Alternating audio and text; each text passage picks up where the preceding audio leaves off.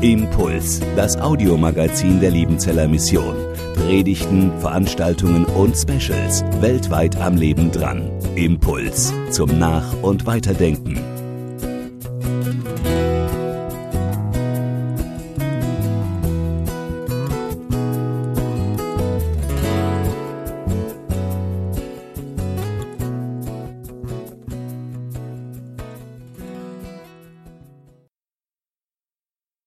Besonderheit des Hiob-Buches in der Bibel hat für mich ein wichtiges, nämlich bin der Meinung, dass das Hiob-Buch das biblische Buch ist, das man eigentlich am Stück lesen und erfassen muss.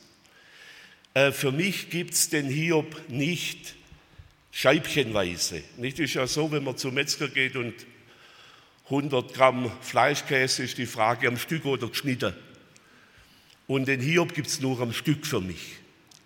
Natürlich kann man über einzelne Themen bei Hiob reden, das ist klar, man kann einzelne Worte herausgreifen. Das Lieblingswort bei vielen, auch auf vielen Grabsteinen ist, ich weiß, dass mein Erlöser lebt. Aber ich meine, dass das Hiob-Buch als Ganzes äh, ist eben in dieser Ganzheit eine Antwort auf die Frage, wie kann man mit dem Leiden umgehen, als ein biblisches Beispiel. Ich möchte auch betonen, das Hiobuch sagt nicht alles zu diesem Thema. Ich habe für heute Abend die zwei ersten Kapitel überschrieben mit der Frage, kann der Gerechte leiden müssen? Das ist schon ein Spezialfall des Leidens nämlich dass der Gerechte leidet. Nicht der Gottlose, sondern der Gerechte. Und da geht jetzt das Hiobuch einen Weg und dies ist ein langer Weg. Das Hiobuch gehört mit seinen 42 Kapiteln zu den langen biblischen Büchern. Und ein Buch der Bibel nur mit dieser Thematik. Und das finde ich ein ganz großer Schatz in der Bibel, denn die Frage des Leidens beschäftigt früher oder später jeden Menschen. Entweder in der persönlichen Betroffenheit oder aber im Kontakt mit Menschen, die betroffen sind. Und wie gehen wir mit dem Leiden um? Und natürlich die stärkste aller Fragen, wie können wir das Leid in irgendeine Beziehung zu Gott bringen? So, ich habe jetzt hier eine Gliederung des Hiob-Buches und wir Menschen sind ja auch unterschiedlich. Ich bin ein Gliederungstyp. Äh, wenn ich eine Gliederung habe, dann kann ich den Inhalt geschickter nach Hause tragen.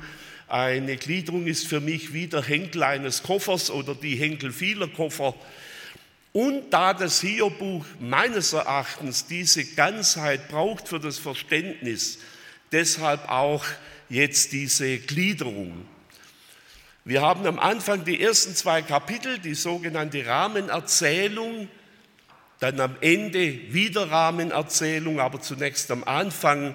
Wir erfahren etwas über den Hiob, das schauen wir heute noch genauer an. Wir haben dann zwei Himmelsszenen und dann das Leiden Hiobs in zwei Stufen und die Reaktion von Hiob auf dieses Leiden. Dann haben wir in Kapitel 3 ein einmaliges Kapitel, nämlich eine Klage in der tiefsten Form, die man sich vorstellen kann. Damit werden wir morgen Abend beginnen mit diesem dritten Kapitel. Dann kommt ein sehr langer Teil, Kapitel 4 bis 27. Also Sie sehen schon an der Kapitelzahl, äh, das ist so ausführlich wie ein Evangelium. Das ist das Gespräch Hiobs mit seinen drei Freunden Eliphas, Bildad und Sophar. Nur Gespräch, Gespräch, Gespräch hin und her. Und an diesen Kapiteln erliegen viele, die das Hiob-Buch lesen. Weil manchmal fragt man sich, ja, was ist jetzt und, und äh, gibt es dann Gedankenfortschritt und wie ist das? Kapitel 3 und Kapitel 4 bis 27 werden wir morgen Abend besprechen und ich sage jetzt schon, äh, wir werden diese Kapitel nicht alle lesen, denn dann müsste ich nichts mehr dazu sagen, was für mich sehr angenehm wäre. Sondern ich möchte versuchen, die Position der Freunde und die Position Hiobs zusammenzufassen. Das morgen Abend, Kapitel 3, diese bittere Klage Hiobs und dann dieser Dialogpart. Dann kommt, und Sie sehen ja, es ist angelegt hier die Kapitel in einem Pfeil, ja. Dann kommt Kapitel 28 bis 31 Hiobs abschließende Reden, vier Kapitel, in denen Hiob am Stück redet. Die Pfeilordnung hat damit zu tun, dass ich meine, diese Kapitel sind die Mitte des Hiob-Buches und bezeichnen eine Wende.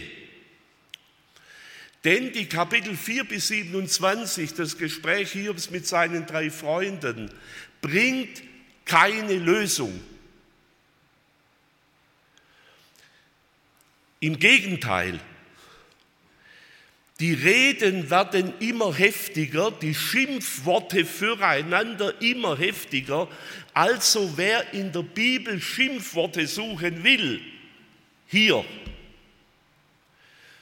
Und dann ziemlich gegen Ende sagt Hiob, hättet ihr geschwiegen, wäret ihr weise geblieben. Ein Wort, das es auch aus der griechischen Weisheit gibt.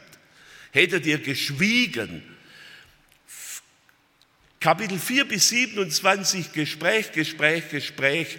Die Freunde kommen nicht zueinander, sondern sie entwickeln sich auseinander und werden, ja, sie werfen sich die gröbsten Dinge vor. Und jetzt ist die Frage, wie kommt denn Hiob zu einer Hilfe? Und da sehe ich in Kapitel 28 die Wende. Kapitel 28 ist ein wunderbares Gedicht über die Weisheit ganzes Kapitel über die Weisheit. Und eine der Fragen in der Diskussion zwischen Hiob und seinen drei Freunden ist, wer ist denn weise? Jeder sagt, ich bin's. Und jetzt dieses Kapitel über die Weisheit, wie gesagt, ich sehe es als Wende und sehe dieses Kapitel als einen Hinweis, dass im weiteren Verlauf des Hiob-Buches positive, hilfreiche Antworten kommen. Und da haben wir zunächst die Kapitel 32 bis 37, die Reden Elihus. Ich sage, diesen Abschnitt aus dem Hiob-Buch habe ich viele Jahre nicht verstanden.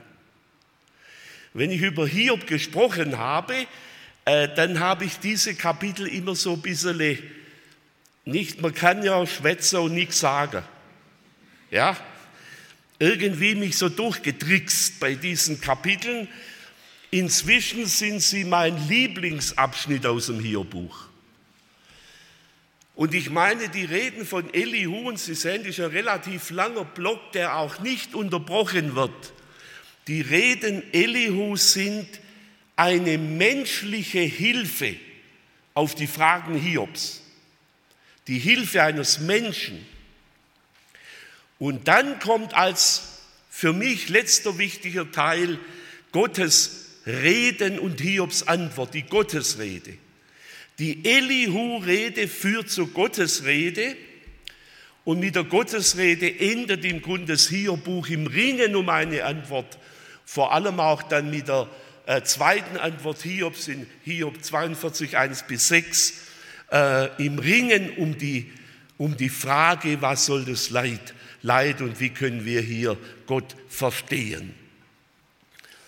In diesem Schlussteil Elihu und Hiob sehe ich ein Modell der Seelsorge. Und für mich ist äh, Hiob nun nicht nur als Alttestamentler exegetisch, auslegungsmäßig, äh, ja, für mich ein, ein ganz tolles Buch. Hiob ist mein Lieblingsbuch. Wenn ich gefragt werde, was ist dein Lieblingsbuch in der Bibel, dann sage ich Hiob. Weil wir hier meines Erachtens ganz viele Hilfen bekommen für die Seelsorge. Also das eine, ein Schwerpunkt in meiner Arbeit am Hiob-Buch ist die Auslegung biblischen Textes und die, der andere Schwerpunkt ist die Hilfen dieses Buches für die Seelsorge. Und ich meine, dieser Schlussteil mit der Rede Elihus und mit der Gottesrede ist das Modell Seelsorge. Seelsorge bedeutet, ein Mensch wird zu einem Helfer für einen anderen. Aber das Ziel der Seelsorge ist, den Menschen dorthin zu bringen, wo den Menschen den Seelsorger nicht mehr braucht, weil er von Gott eine Antwort bekommt. Diese Doppelheit, Seelsorger und Gott, sehe ich hier für das Modell der Seelsorge. Zur Seelsorge noch einen Satz in den Kapiteln 4 bis 27, meine ich, bekommen wir ein Negativbeispiel für Seelsorge mit den drei Freunden, wie man es nicht machen soll. Also ein Weg, der zunächst ergebnislos ist bis Kapitel 27, dann mit Kapitel 28 die Wende, Weisheitsgedicht und dann mit dem Schlussteil Mensch, Seelsorger, Elihu und die Gottesrede als positive Antworten auf die Fragen Hiobs. So, jetzt muss ich natürlich der Vollständigkeit erhalb noch sagen, äh, es gibt natürlich dann den Schlussteil, äh, der ist für mich inhaltlich unwichtig. Und ich weiß, dass da viele anders denken. Denn der Hiob bekommt ja wieder Kinder, vor allem Töchter. Und das sind die schönsten weit und breit. Und welcher Vater freut sich nicht, wenn er die schönsten Töchter hat? Also von daher soll auch der Schluss zur Geltung kommen. Zu Kapitel 1 und 2. Wir haben zunächst die Einführung wir erfahren etwas über Hiobs Leben und dann haben wir zwei parallel aufgebaute Teile. Wir haben eine erste Himmelsszene, wir haben ein erstes Unglück, das geschildert wird bei Hiob und wir haben eine erste Reaktion Hiobs. Dann haben wir eine zweite Himmelsszene, ein zweites Unglück, nämlich die Krankheit und eine zweite Reaktion Hiobs, sowohl Hiobs als auch seiner Frau. Und dann wird dieser Teil abgeschlossen mit dem Besuch der drei Freunde, die Hiob besuchen. So ist also der Anfang aufgebaut. Ich gehe jetzt in die Einzelheiten. Nein, das ist falsch. Ich kann nicht in alle Einzelheiten gehen, aber jetzt zum Text im Einzelnen. Die ersten fünf Verse schildern einiges über die Person Hiob. Das ist relativ wenig und alles, was geschildert wird, hat eine Funktion für das Ganze. Also es wird hier bewusst geschildert, was wichtig ist für das Ganze. Es war ein Mann im Lande Uz, der hieß Hiob, der war fromm und rechtschaffen, gottesfürchtig und nie das Böse. Und er zeugte sieben Söhne und drei Töchter und er besaß 7000 Schafe, 3000 Kamele, 500 Jochrinder und 500 Eselinnen und sehr viel Gesinde und er war reicher als alle, die im Osten wohnten. Und seine Söhne gingen hin und machten ein Festmahl, ein jeder in seinem Hause und seinem Tag. Und sie sandten hin und luden ihre drei Schwestern ein, mit ihnen zu essen und zu trinken. Und wenn die Tage des Mahles um waren, sandte Hiob hin und heiligte sie und machte sich früher Morgen auf und opferte Brandopfer nach ihrer aller Zahl. Denn Hiob dachte, meine Söhne könnten gesündigt und Gott abgesagt haben in ihrem Herzen. So tat Hiob alle Zeit.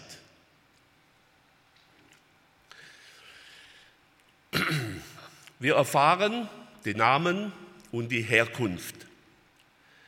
Es war ein Mann im Lande Uz, der hieß Hiob. Das Land Uz ist vermutlich östlich von Israel. Das Land Uz wird öfter oder die Region östlich von Israel wird öfter erwähnt als eine Stätte der Weisheit. So, und jetzt kommt eine Glaubensbeschreibung.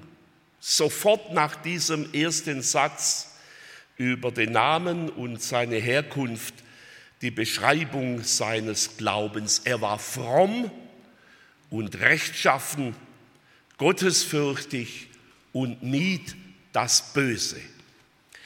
Bevor ich zu ein paar Sätzen komme zum Einzelnen, möchte ich sagen, das ist jetzt wichtig für das Verständnis des Buches. Hiob ist fromm. Es geht um das Leiden des Gerechten. Es geht nicht um das Leiden des Gottlosen. Und da ist einer, der bewusst das Böse meiden möchte. Und jetzt eine Anmerkung, wie wir mit dieser Information umgehen müssen. Diese Information bekommt der Leser vom Erzähler als erste oder zweite Information. Die Information bekommt der Leser vom Erzähler. Dieser Satz wird zweimal wörtlich wiederholt von Gott. Wir werden es nachher sehen. Wir haben dreimal diesen Satz wörtlich identisch. Und den sagt nicht Hiob. Hiob steht nicht hin und sagt, hör mal, ich, ich, sondern Erzähler und Gott. So, im Umgang mit Texten sagt man, solche Information ist leserleitend. Der Leser des Hiob-Buches sollte diesen Satz nie vergessen. Das ist ein wichtiger Punkt für das Gespräch Hiobs mit seinen drei Freunden. Denn jetzt schon vorausblickend eine Sache. Die drei Freunde sagen, Hiob, du hast gesündigt. Weil du gesündigt hast, musst du leiden. Die Information für den Leser ist, Hiob war fromm und rechtschaffen, gottesfürchtig und mied das Böse. Dieser Satz ist natürlich ein wunderbares Beispiel hebräischer Poesie. Nicht diese Vierer, diese vier Ausdrücke. Ich mache es nicht ausführlich. Er war fromm. Das hebräische Wort für fromm, das hier steht, würden wir heute anders übersetzen. Wir würden heute sagen, Hiob war authentisch. Die Authentizität mit mehreren Ts, Authentizität ist da für heute eine ganz wichtige Eigenschaft. Gefragt ist der Mensch, der authentisch ist.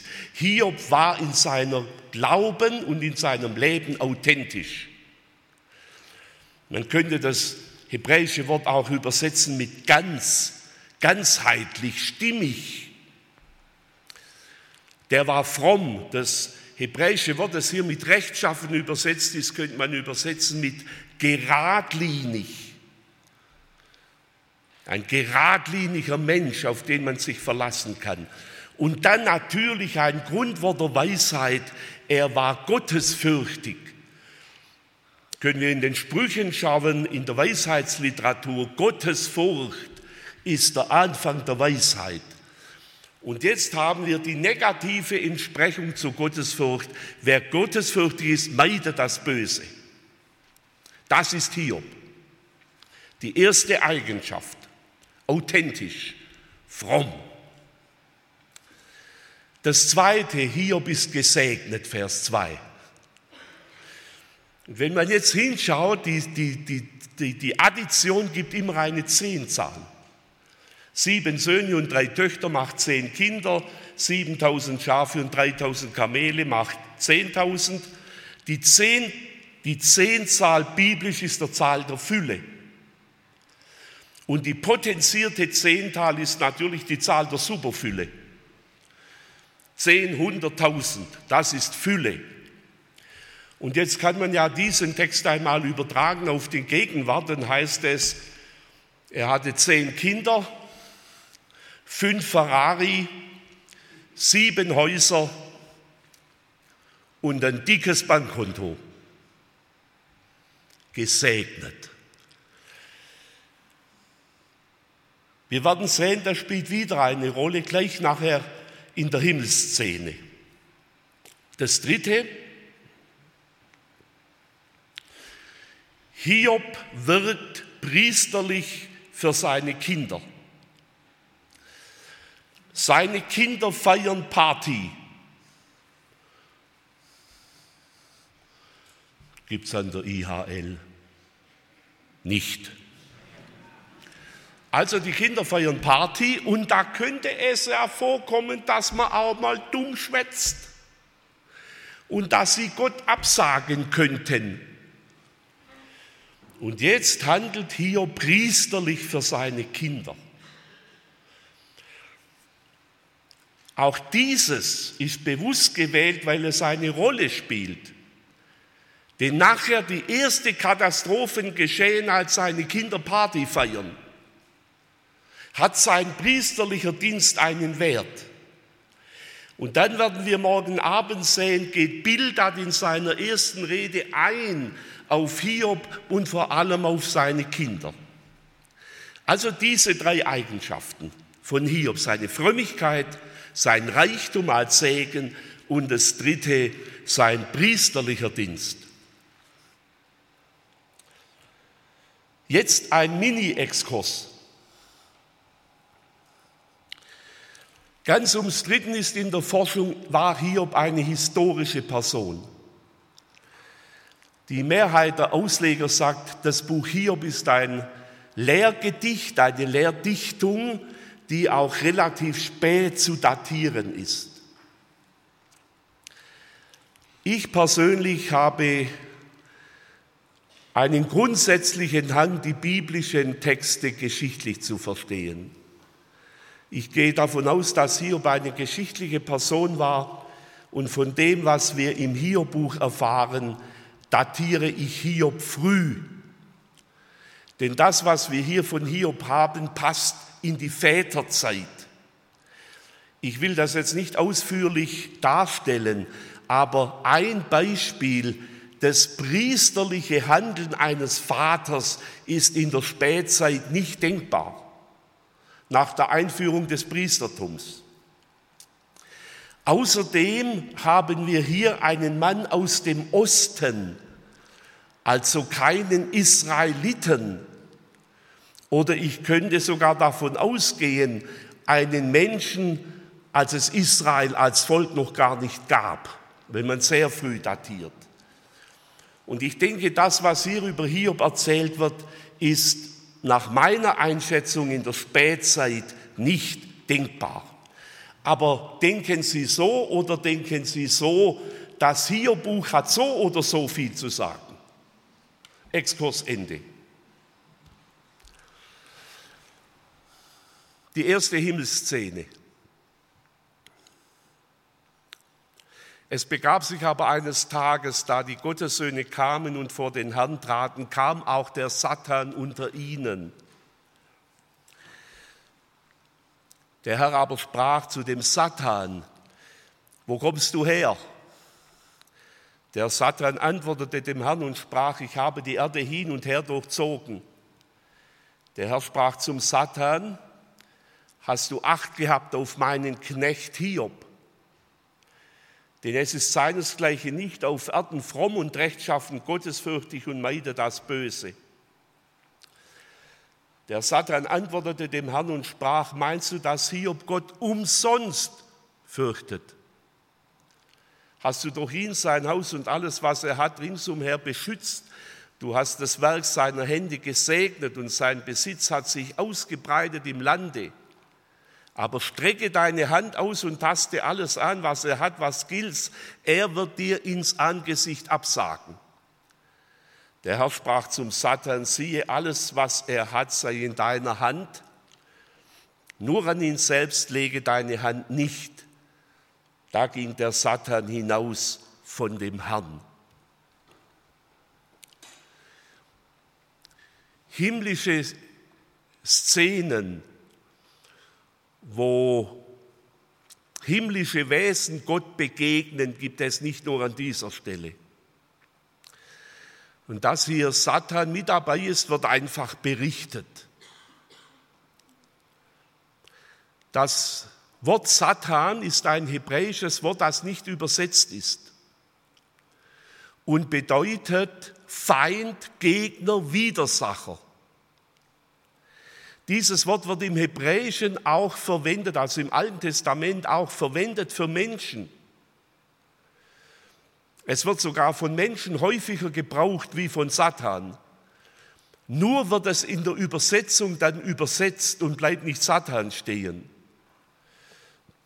Und ich denke, als Jesus zu Petrus sagte, Satan, geh hinter mich, hat er nicht gemeint, Petrus ist der Satan, sondern Satan im Sinne des menschlichen Widersachers, des Anfeinders, der Anfechtung, Auslöser der Anfechtung.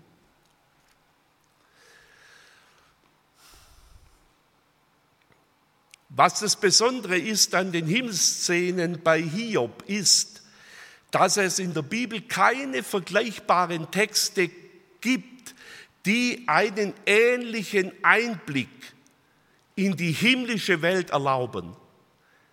Sie merken, ich lege immer ein bisschen Wert darauf, was ist das Besondere eines Textes. Was haben wir hier, was wir so in der Bibel nie haben? Wir haben Andeutungen, aber nie in dieser Ausführlichkeit. Und trotzdem bleibt uns vieles verborgen. So vielleicht die älteren Semester der Studierenden können sagen, jetzt kommt was, das kennen wir bei Schmid. Gibt es jemand hier aus der Schweiz? Das ist nicht der Fall, dann kann ich das jetzt sagen. Was wir hier haben im biblischen Bericht ist das Modell Schweizer Käse. Schweizer Käse ist ein Stück Käse mit Löchern. Und so bekommen wir hier mit mehreren Löchern einen Einblick in die himmlische Welt, aber wir sehen nicht das Ganze. Und deshalb müssen wir, obwohl dieser Text relativ ausführlich ist, vorsichtig sein, mit unseren Schlussfolgerungen. Jedenfalls taucht jetzt hier Satan als ein besonderes Wesen unter den mit den Gottessöhnen vor Gott aus und jetzt spricht Gott mit Satan. Und er fragt ihn, wo kommst du her? Satan hat die Erde durchstreift. Und jetzt fragt er ihn, hast du Acht gehabt auf meinen Knecht Hiob? Und liebe Schwestern und Brüder, ich habe mich intensiv mit Hiob beschäftigt, aber ich kann nicht alles erklären. Dass hier Gott gleich dann den Satan noch auf Hiob hinauflupft. Hast du Acht gehabt auf meinen Knecht Hiob? Ich kann nur sagen, das ist der biblische Text. Aber warum das Gott macht, das verstehe ich nicht. Ehrentitel für Hiob, mein Knecht ist ein Ehrentitel. Und jetzt fromm rechtschaffen aus dem Mund Gottes. Wie reagiert Satan? Meinst du, dass Hiob Gott umsonst fürchtet? Ah, nein, doch nicht umsonst. Der hat zehn Kinder, der hat zehntausend Stück Viech, der hat sieben Ferrari und fünf Porsche, zehn Häuser und die Streich. Umsonst? Nein. Und damit kommen wir natürlich zu einer ganz wichtigen Frage. Warum glaubt Gott, warum glaubt Hiob? Warum ist Hiob fromm und rechtschaffen? Und da kommen wir zu einer persönlichen Frage. Was ist mein Motiv für meinen Glauben? Warum glaube ich? Ich denke, dass hier der Satan eine ganz wichtige Frage stellt. Wie ist meine Motivlage für den Glauben? Hiob ist gesegnet. Hiob ist beschützt. Hiob glaubt nicht umsonst. Er hat was davon. Nein, er hat viel davon. Und jetzt schlägt Satan eine Probe vor. Strecke deine Hand aus, taste alles an, was er hat, was gilt's. Er wird dir ins Angesicht absagen. Diese Himmelsszene stellt eine Grundfrage, warum glaube ich? Glaube ich wegen Gott oder glaube ich wegen dem Segen? Und hier ganz materiell. Und hält mein Glaube wenn alles andere wegfällt, hält mein Glaube. Existenzielle Frage, und das kann jedem begegnen, dass er in eine solche Situation kommt, wo der Segen im Sinne der äußeren Güter, wo die Bewahrung im Sinne der Gesundheit wegbricht. Und dann ist die Frage, warum glaube ich noch? Ganz tiefe existenzielle Frage.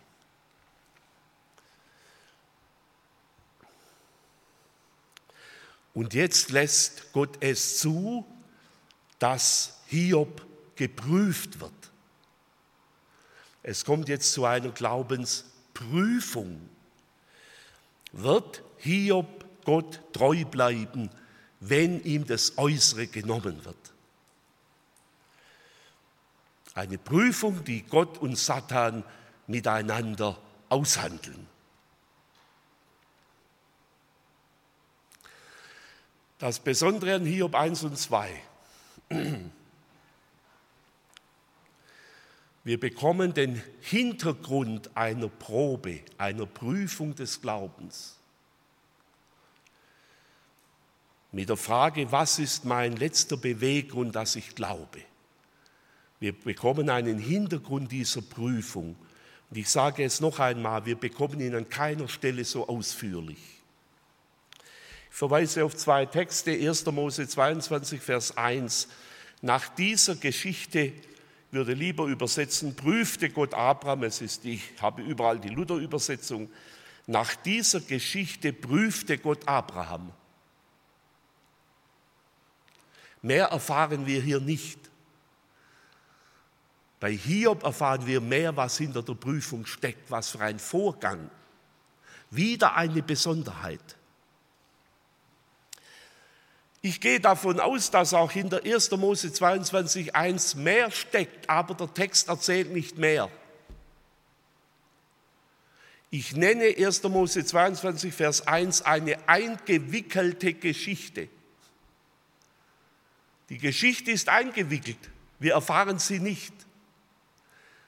Wir können vermuten, spekulieren, interpretieren, auslegen, aber wir erfahren sie nicht wortwörtlich.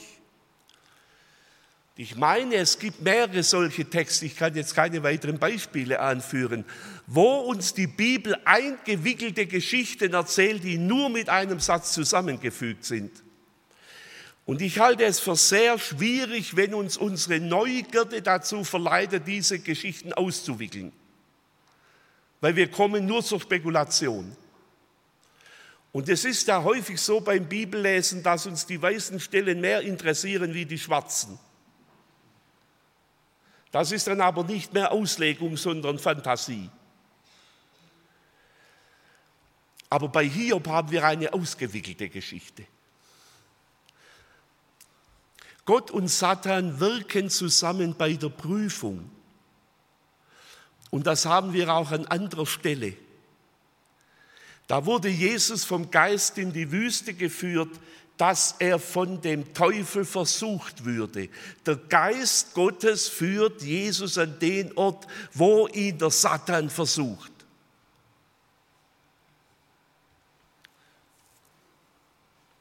Das heißt, ich persönlich gehe davon aus, dass jedes Leiden eine transpersonale also eine überpersonale, himmlische Dimension hat.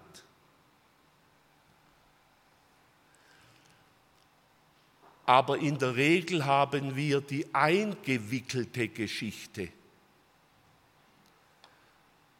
Und ich meine, dass wir in der Regel in unserem persönlichen Leiden letztlich nicht erklären können, was im Himmel geschehen ist.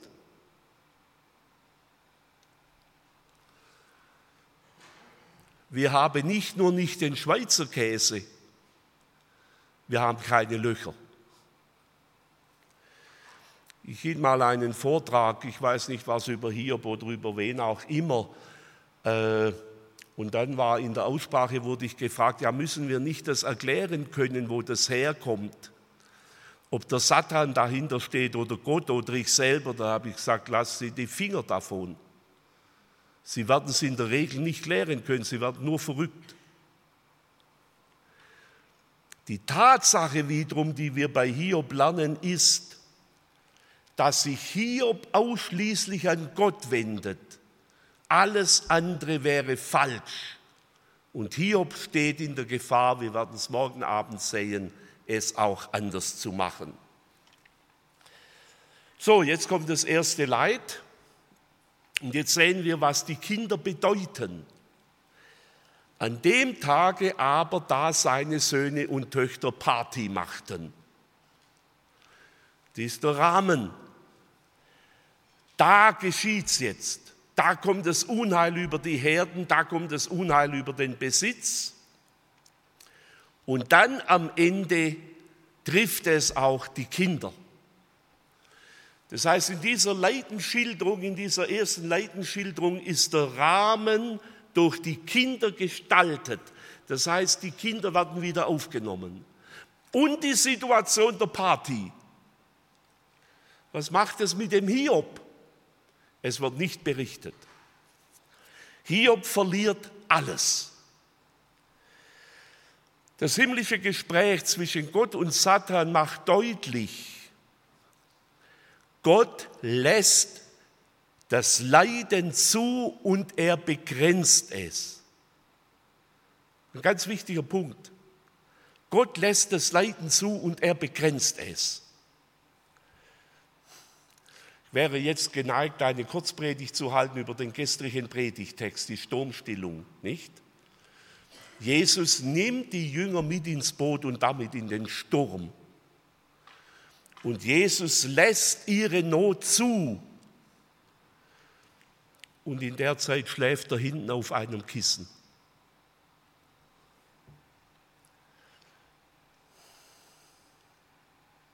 Die zweite Himmelsszene, die mache ich sehr kurz. Eigentlich müsste jetzt Schluss sein. Der Satan hat verloren. Ich mache nachher die Reaktion Hiobs am Stück. Eigentlich müsste Schluss sein, der Satan hat verloren. Hiob hat sich nicht von Gott abgewendet. Nicht und, und also wenn das eine, wenn hier Gott jemand versteht, dann erkläre er es mir nachher müsste Gott jetzt nicht sagen, Satan, jetzt ist Schluss. Ha, hast verloren. Jetzt sei mal kein schlechter Verlierer. Aus. Jetzt kommt Satan noch einmal. Die erste Probe war zu wenig. Strecke deine Hand aus und taste sein Gebein und Fleisch an. Was gilt, er wird dir ins Angesicht absagen. Genau das Gleiche und Gott willigt noch einmal ein. Ich habe gestern bei der Predigt gesagt, der Jesus war ja leicht säuerlich, weil sie ihn geweckt haben. Nicht zuerst hat er den Sturm gestillt, dann sagt er, habt ihr noch keinen Glauben? Also sind die Jünger schier versoffen und sagen, habt ihr keinen Glauben? Ha, Wisst ihr, welcher Gedanke mir durch den Kopf ging zum ersten Mal bei der Auslegung dieses Textes? Könnte sein, dass wir durch unsere Gebete Leiden verkürzen, dass Jesus gar nicht verkürzt haben will? Und Gott geht eine zweite Proberunde mit und gibt dem Satan noch einmal nach. Er begrenzt noch einmal, Gesundheit ja, aber geh ihm nicht an das Leben. So, jetzt die Reaktion von Hiob. Erste Reaktion. Da stand Hiob auf und zerriss sein Kleid und schor sein Haupt und fiel auf die Erde und neigte sich tief und sprach, ich bin nackt von meiner Mutter Leib gekommen, nackt werde ich wieder dahin fahren. Der Herr hat's gegeben, der Herr hat's genommen. Der Name des Herrn sei gelobt. In diesem allem sündigte Hiob nicht und tat nichts Törichtes wider Gott. Erstreaktion. Zunächst die üblichen Trauerriten, Trauerbräuche. Dann kommt etwas, ich möchte das Volksweisheit nennen. Diese Sprüche gibt es auch bei uns. Ja, Volksweisheit.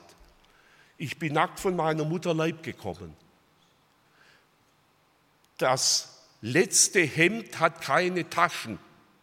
Ja? Im Tod sind wir alle gleich. Das, sind, das hört man ja auch bei uns. Volksweisheit, ist, stimmt ja. Und jetzt fromm gestaltet, der Herr hat es gegeben, der Herr hat es genommen. Ich möchte diese Reaktion bezeichnen als Ergebung. Es gibt eine Ergebung in das Leiden, der Herr hat es gegeben, der Herr hat es genommen. Und oft ist das für Glaubende eine Idealreaktion. Wenn Menschen im Leiden so reagieren, wird oft zu ihnen aufgeschaut. Schau mal. Die Beerdigung wird in weißen Kleidern gefeiert mit einem weißen Sarg und man singt nur Loblieder. Und das ist eine Erstreaktion, die nehme ich ganz ernst. Und wer bei dieser Erstreaktion bleibt, dem sage ich glücklich der Mensch wenn es denn echt ist, wenn es denn echt ist. Oft kommt nach einer gewissen Zeit eine andere Reaktion. Oft, muss nicht immer sein. Bei Hiob wird es auch anders. Der Herr hat es gegeben, der Herr hat es genommen. Ich stehe in meines Herrn Hand und will drin stehen bleiben. Und was er mit mir machen will, ist alles mir gelegen. Ich halte ihm im Glauben still und hoffe auf seinen Segen. Und dann irgendwo in diesem Lied, Gott gibt nur Liebeschläge. Das habe ich voll ernst gemeint. Und das ist zum Beispiel etwas, was ich erlebt habe bei dem Tod meines Bruders. So war die erste Reaktion meiner Eltern. Zwei Monate später war Heiligabend, das war ein Trauerfest. Das war ein Trauerfest für uns Kinder, wenn die Eltern nur flennen. Das war die zweite Reaktion oder die dritte Reaktion. Und ich sage, ein Mensch kann bei dieser Erstreaktion bleiben. Glückwunsch. Aber es kann nicht jeder. Der Name des Herrn sei gelobt. Und jetzt in diesem allem sündigte Hiob nicht. Wir werden darüber sprechen müssen, was es bedeutet, dass Hiob gesündigt hat. Was ist der Hiobs, Hiobs Sünde später? Aber das verrate ich heute noch nicht. Das ist erst am Mittwoch dran. Kapitel 42, Vers 1 bis 6. Zweite Reaktion. Nachdem er krank war, er nahm eine Scherbe und schabte sich und saß in der Asche. Und jetzt kommt seine Frau ins Spiel und sagt, hältst du noch fest an deiner Frömmigkeit? Sage Gott ab und stirb. Die Frage, die das Hiob-Buch ja auch stellt, durch die Begegnung hier mit seiner Frau, das ist das Erste. Und dann später mit den drei Freunden Eliphas, Bildad und Sofa, ist die Frage, wie wird der Nächste zur Hilfe oder zur Nichthilfe? Und hier wird die nächste nicht zur Hilfe, sondern zu einer Verführung. An dieser Stelle möchte ich allen Frauen sagen, ein solcher Satz könnte auch von Männern kommen. Was bedeutet es für den Leidenden? er wird einsam. Wenn der Leidende keine Menschen um sich hat, die ihm helfen, die ihn stärken, die das richtige Wort haben, wird er einsam. Und auch das ist eine Lebenserfahrung, dass Leidende einsam werden können. Völlig einsam, weil sie nicht verstanden werden, weil sie nicht das hilfreiche Wort bekommen. Im Gegenteil. Und Hiob wird auch einsam durch die drei Freunde, dann wird er noch einsamer. Und Hiob bleibt hier fest und spricht, du redest wie die törichten Weiber. Und jetzt kommt die zweite Reaktion. Haben wir Gutes empfangen von Gott und sollten das Böse nicht auch annehmen? Merken Sie das Gefälle? Das klingt schon anders wie der Herr hat es gegeben, der Herr hat es genommen. Jetzt wird sein Widerfahrnis als Böses charakterisiert. Sollten wir nicht auch das Böse annehmen? Und jetzt die Frage, von wem kommt das Böse? Und Hiob ist nur auf Gott an, ausgerichtet. Hier noch nur auf Gott ausgerichtet. Aber auch daran versündigt sich Hiob nicht mit seinen Lippen. Soviel zum Einstieg. Ich hoffe nicht, dass ich alles erklären konnte. Das bilde ich mir überhaupt nicht ein. Es gibt Texte, die kann ich nicht erklären, denen kann ich nur nachdenken. Bei manchem in diesem Text kann ich nur nachdenken dem, was die Bibel erzählt. Und wir werden morgen dann weitermachen mit der Klage Hiobs und eine Zusammenfassung der Gesprächsgänge zwischen Hiob und seinen drei Freunden. Wenn Sie mögen, Fortsetzung folgt. Impuls ist eine Produktion der Liebenzeller Mission. Haben Sie Fragen? Würden Sie gerne mehr wissen? Ausführliche Informationen und Kontaktadressen finden Sie im Internet unter www.liebenzell.org. Die Liebenzeller Mission produziert ebenfalls das Fernsehmagazin Weltweit am Leben dran. Informationen zur Sendung und zum Empfang gibt es unter www.weltweit-magazin.de.